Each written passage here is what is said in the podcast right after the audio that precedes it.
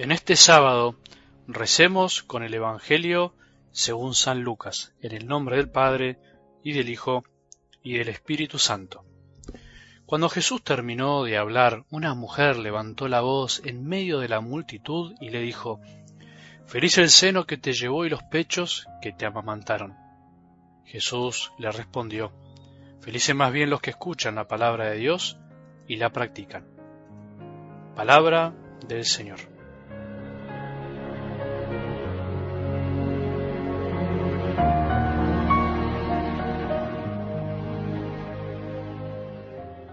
Algo del Evangelio de hoy, de este sábado, nos viene muy bien para hacer un repaso de la semana, el intentar seguir el hilo conductor de lo que estuvimos escuchando estos días, de lo que intentamos remarcar y reforzar.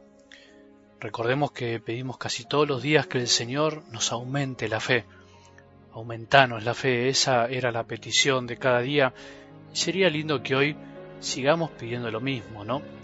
Porque el Señor nos dice, serán felices los que oyen la palabra y la practican. Porque si nosotros oímos la palabra y la amamos, quiere decir que amamos al que nos habla, a Jesús, que nos habla por medio de la palabra escrita y si además hacemos lo que esa palabra nos dice, la practicamos, la vivimos, la asimilamos en el corazón, entonces esa es la prueba más grande de nuestro amor. Ese es el verdadero amor, esa es la verdadera fe que tenemos que pedir. Hacer lo que Jesús nos dice obedecerle, que significa escuchar, escuchar y obedecer. Por eso la fe que no da frutos de amor es una fe que en el fondo está casi muerta. Nosotros a veces nos equivocamos un poco cuando decimos tan libremente yo tengo fe, Padre, yo tengo fe, pero no practico, no voy a la iglesia, no hago nada malo, no voy a misa, pero hago cosas por los demás.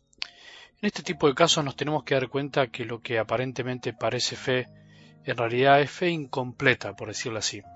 No está mal, pero falta algo, nos falta algo. Si creyéramos que Jesús está en los sacramentos, ¿cómo correríamos hacia Él a recibirlo?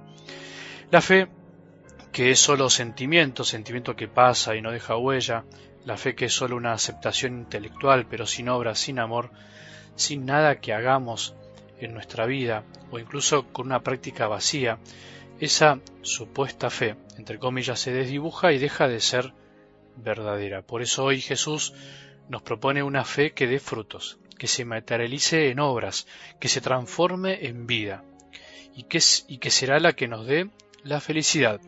Esa es la verdadera felicidad, poder llevar a la práctica lo que escuchamos.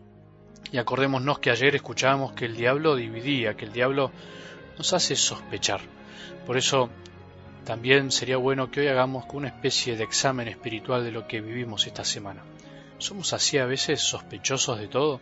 ¿Estamos sospechando de los pensamientos de los demás, de las actitudes de los otros, criticando, dividiendo nuestra familia, nuestra comunidad? Cuidado, que porque por ahí estamos en esa actitud de El jueves veíamos cómo el Señor nos enseñaba a pedir el Espíritu Santo. ¿Cómo estamos rezando?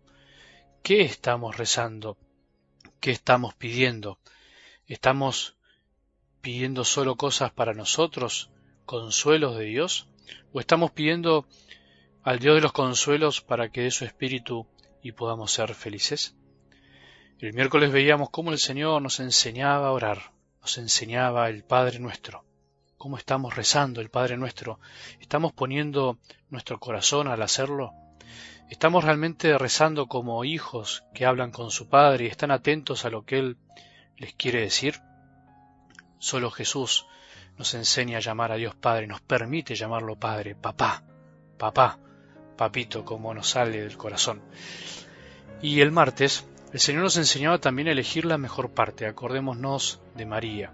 María eligió la mejor parte, se quedó a los pies de Jesús, mientras Marta trabajaba y trabajaba. ¿Estamos eligiendo bien?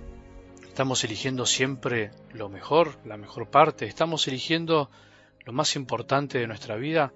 ¿O nos estamos quedando con las pequeñeces, luchando para ver quién trabaja más o menos, olvidándonos que Jesús está ahí, siempre a nuestro lado, para servirnos, para que podamos experimentar su amor.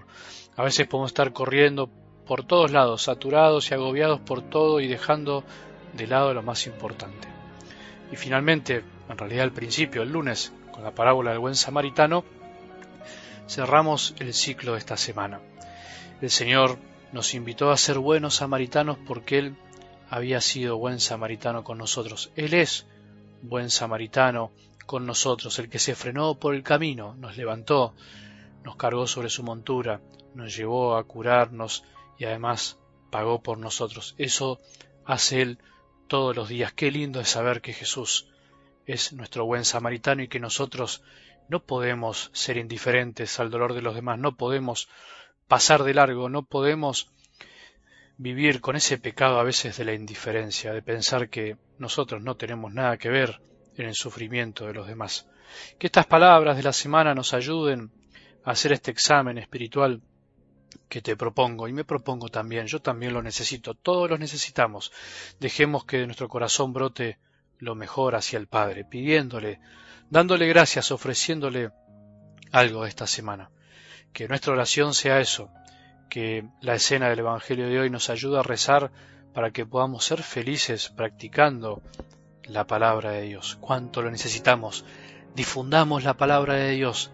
Hagamos que más personas sientan la verdadera alegría, la de saber que Dios nos habla siempre y que quiere que vivamos como Él nos enseña. Que tengamos un buen día y que la bendición de Dios, que es Padre misericordioso, Hijo y Espíritu Santo, descienda sobre nuestros corazones y permanezca para siempre.